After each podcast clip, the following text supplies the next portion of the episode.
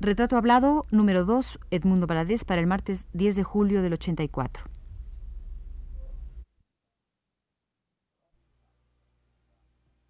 Radio UNAM presenta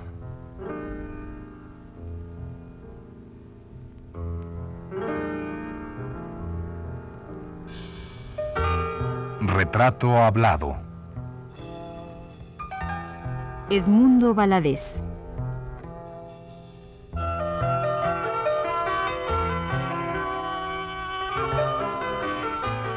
Un reportaje a cargo de Elvira García.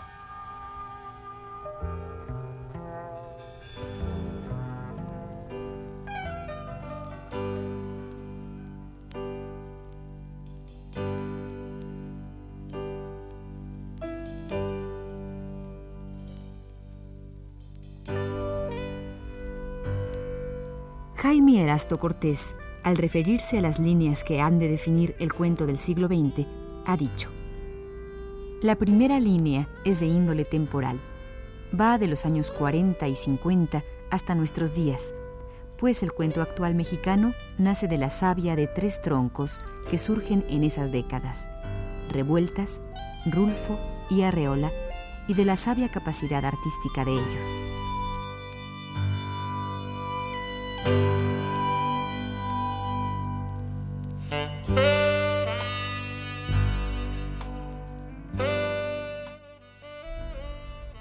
En esta primera línea para definir el cuento mexicano contemporáneo, cabe muy bien la narrativa de Edmundo Valadez, de quien estamos haciendo un retrato hablado.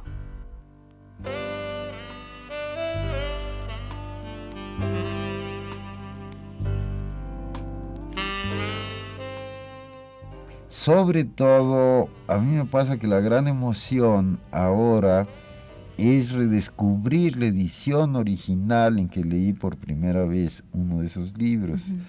Por ejemplo, uno de los que más me impactaron, debo haberlo yo leído a los 15 años. Había yo leído antes la versión para niños que hizo este francés galán de las mil y una noche, que en la versión, es decir, eh, lo de galán era una versión expurgada, eh, quitando sobre todo toda la sensualidad que está lleno el libro original. Eh, eh, bueno, yo pude obtener a los 15 años los 23 tomos en que se editó por primera vez en español ese libro y cuando al cabo de los años lo pude restituir es fascinante y yo que he sido como la mayoría de los escritores pues buscadores de libros en las librerías de viejo etcétera siempre siento así un gusto por redescubrir una, edición en donde yo leí por primera vez a Anatole France, por ejemplo, ¿no? Aunque ahora hay ediciones modernas, completas, el gozo de regresar a esa edición original eh, es este maravilloso. ¿verdad?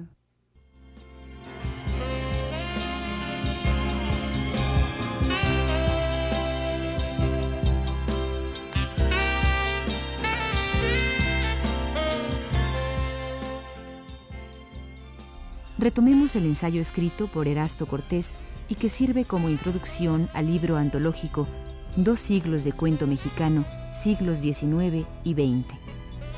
En dicho texto, el autor indica, como segunda línea esclarecedora del cuento de nuestro siglo, lo siguiente.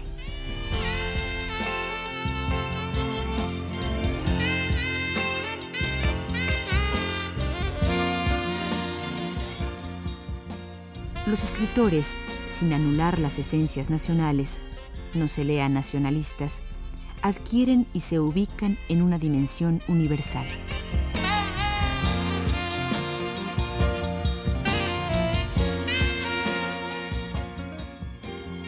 La tercera línea, añade Erasto Cortés, es también de índole temporal. Previo a este periodo existe otro, dilatado y rico, aquel que principia con el Ateneo de la Juventud 1909, y del cual surgen cuentistas como José Vasconcelos, Julio Torri, Alfonso Reyes, Mariano Silva Yaceves y Carlos González Peña.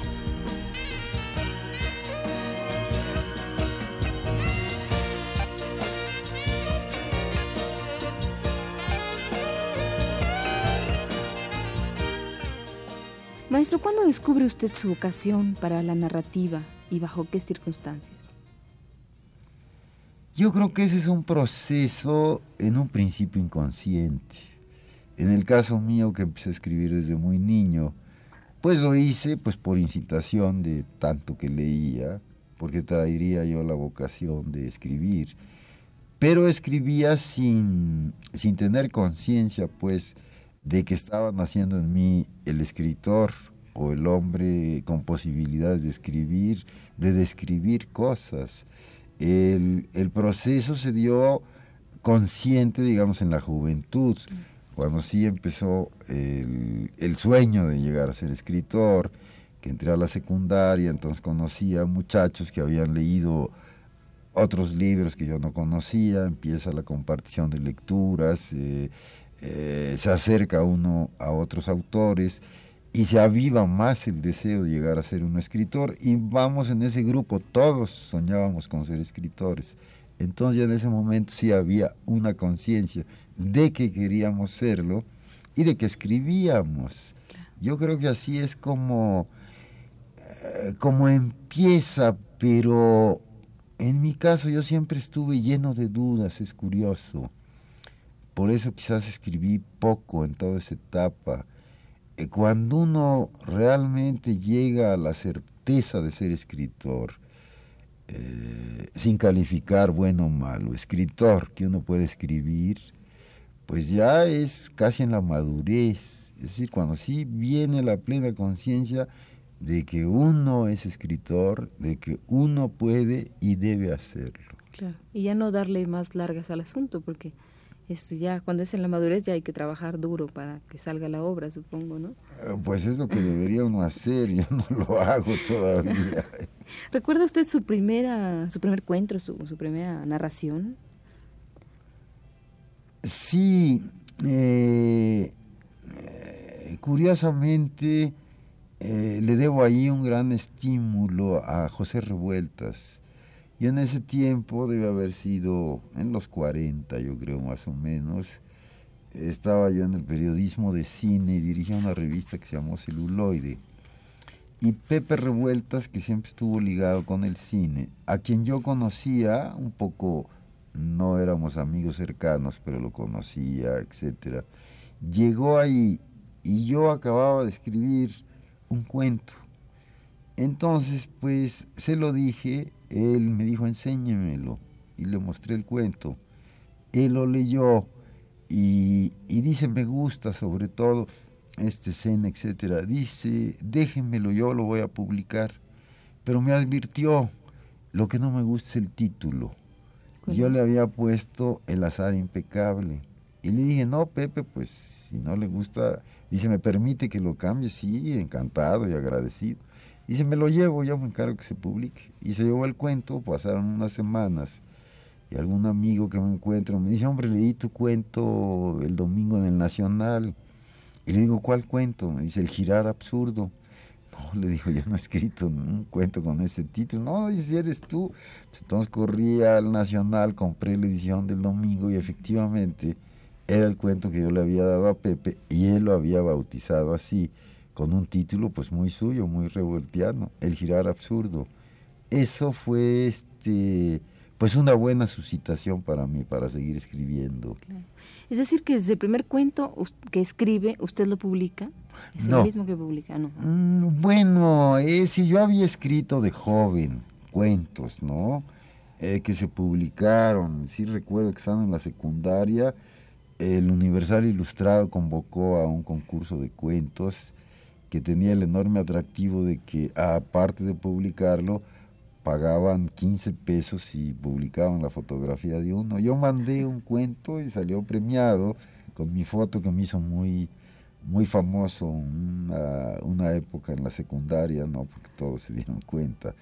Y en ese tiempo yo mandaba colaboraciones de modo espontáneo a periódicos o revistas donde yo calculaba que podían publicarse. Entonces yo creía ser poeta y escribía versos, mandaba de esos versos que están por ahí publicados, perdidos felizmente, porque no era yo poeta, eran, eran malos.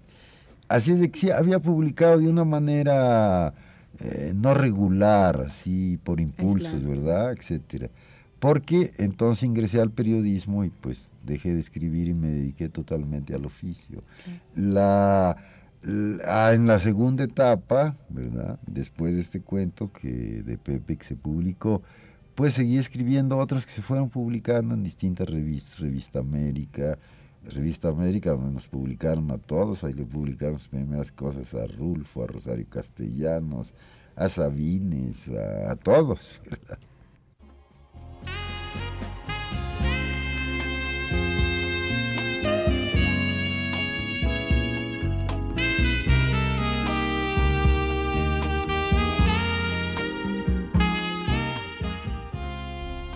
Erasto Cortés agrega en su introducción en la antología mencionada que la continuación de la tercera línea, antes indicada, es la que llega con la revolución, gracias a la cual, considera Erasto Cortés, el cuento adquiere rango de novela, pues la unidad temática, el héroe épico popular, presente en todo hecho, el tiempo determinado por el acontecer histórico, hacen que las narraciones de Rafael F. Muñoz y Gregorio López y Fuentes, por ejemplo, sean consideradas en su conjunto como novelas.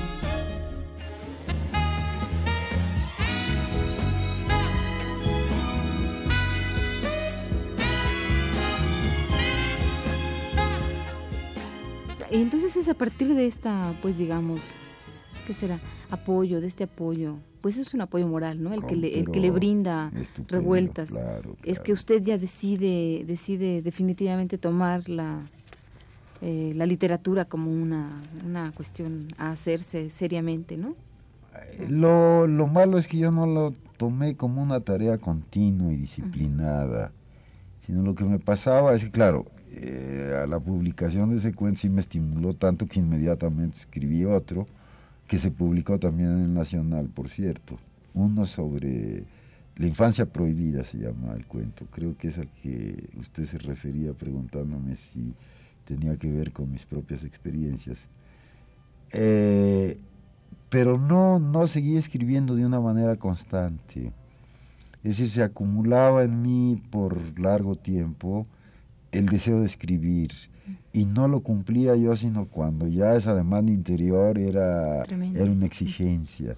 Así es de que pues pasaron varios años para que yo eh, lograra tener una colección de cuentos para hacer un libro, que fue mi primer libro de cuentos, La muerte tiene permiso. Que después hizo una película, ¿no?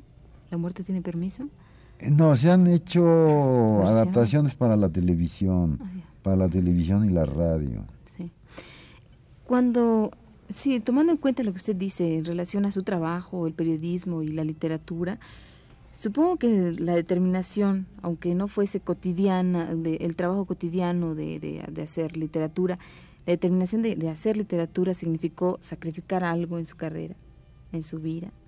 Es decir, el, el periodismo le robaba tiempo para escribir, supongo. No, no, no, no. Mire, uno no tiene eh, ningún pretexto para no escribir uno no escribe por flojera, por cobardía, por eh, comodidad, porque imponerse una teoría creativa pues es un esfuerzo, es un reto y a veces uno evade los retos o los esfuerzos o lo que imponen un sacrificio, sino una disciplina. Eh, eh, no podría yo decir que el periodismo no me lo permitió, no me lo permití yo, yo me puse mis mis impedimentos, mis, mis justificantes, para no hacerlo de una manera eh, constante como debe hacerlo un escritor. Un escritor tiene que estar escribiendo eh, prácticamente todos los días porque ese oficio es un oficio de larga paciencia. Hay que dominar la palabra, hay que conocer el idioma, y todo eso pues exige, claro, muchas lecturas y, la práctica, el ejercicio del oficio.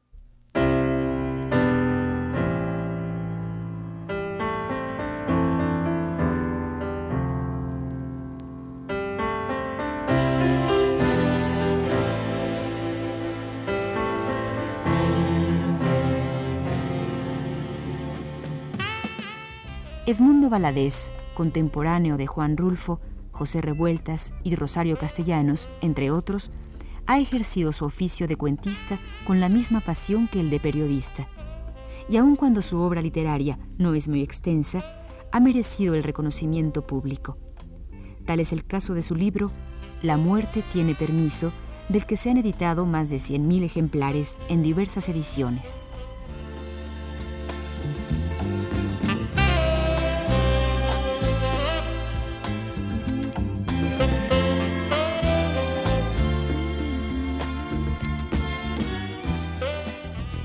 Entre la afición por escribir y el dedicarse a hacerlo de lleno, ¿hubo, hubo un lapso de estudios o dedicados a, no hacer nada o a hacer qué, maestro? No, no, yo toda mi vida he sido periodista. De hecho, desde que empecé, este, de un modo o, de otro, he estado ejerciendo el oficio eh, en revistas, en diarios. Eh, como columnista, como reportero, como editorialista, dentro de los propios periódicos, como secretario, como jefe de redacción o director de secciones especializadas. Es decir, siempre he estado, he vivido, ha sido mi oficio, el periodismo. Este, eh, no hubo una etapa en que, en que no dejara yo de estar trabajando o viviendo el periodismo, en el buen sentido de la palabra.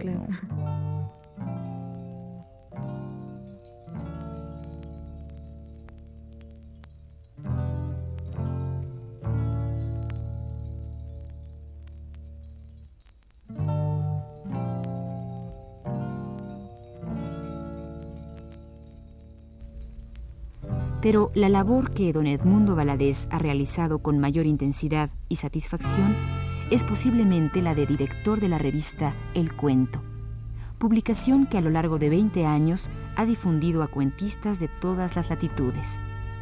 Por esta noble labor, don Edmundo merece, tanto de autores como de lectores, el más profundo agradecimiento.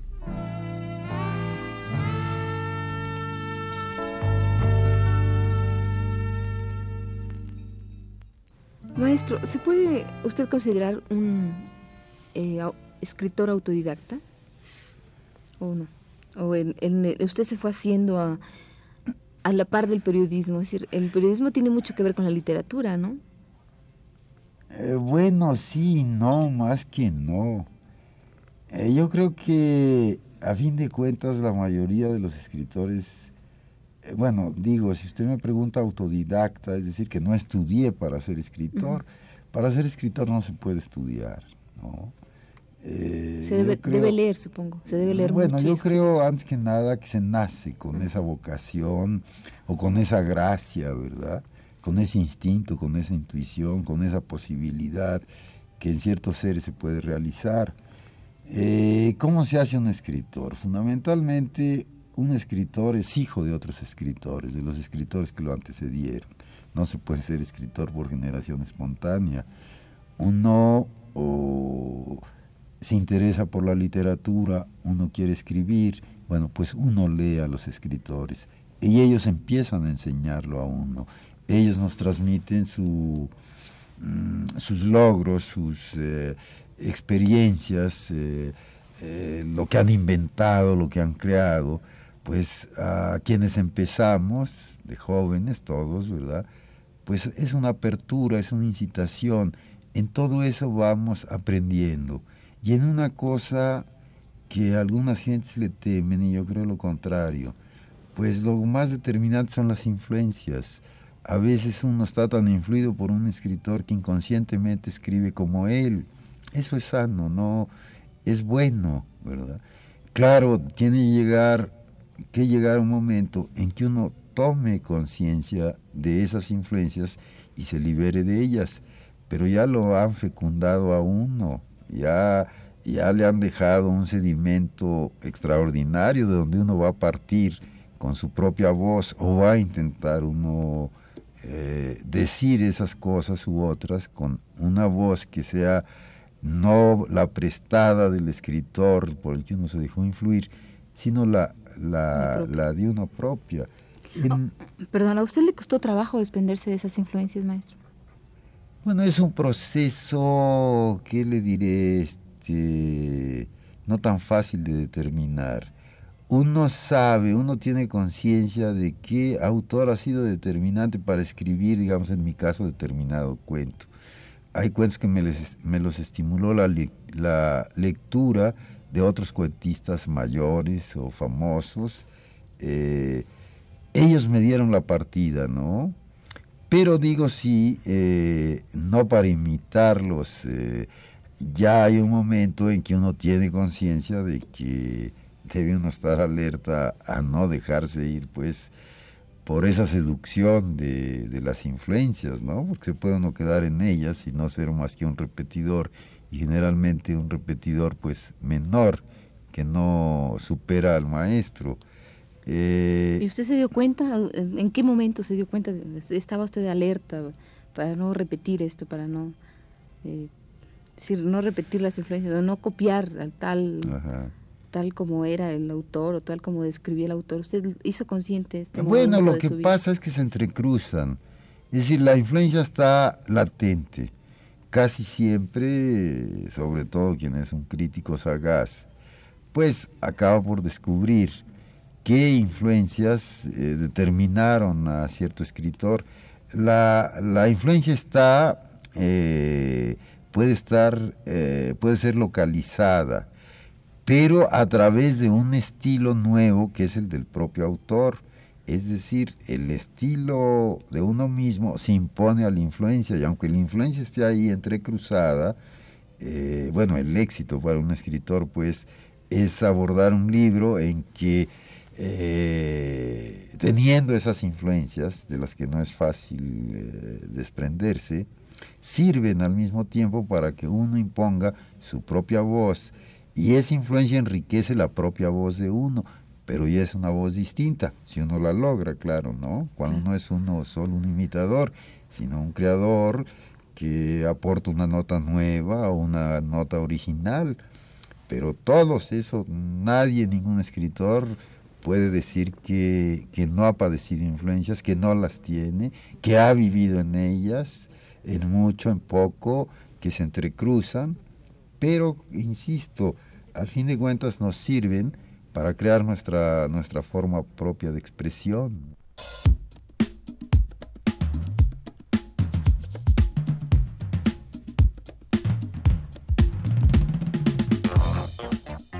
Esta fue la segunda parte de la serie dedicada al escritor y periodista Edmundo Valadez. Le invitamos a escuchar la tercera el próximo martes a las 21.15 horas. Gracias por su atención.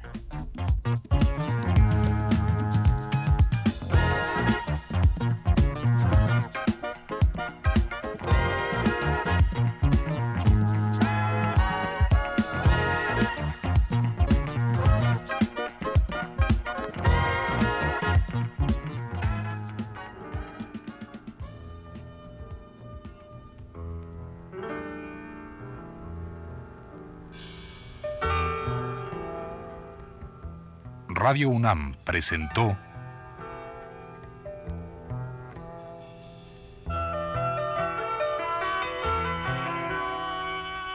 Retrato Hablado.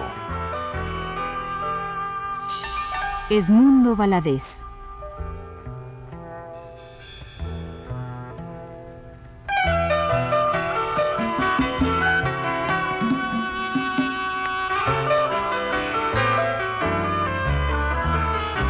Reportaje a cargo de Elvira García.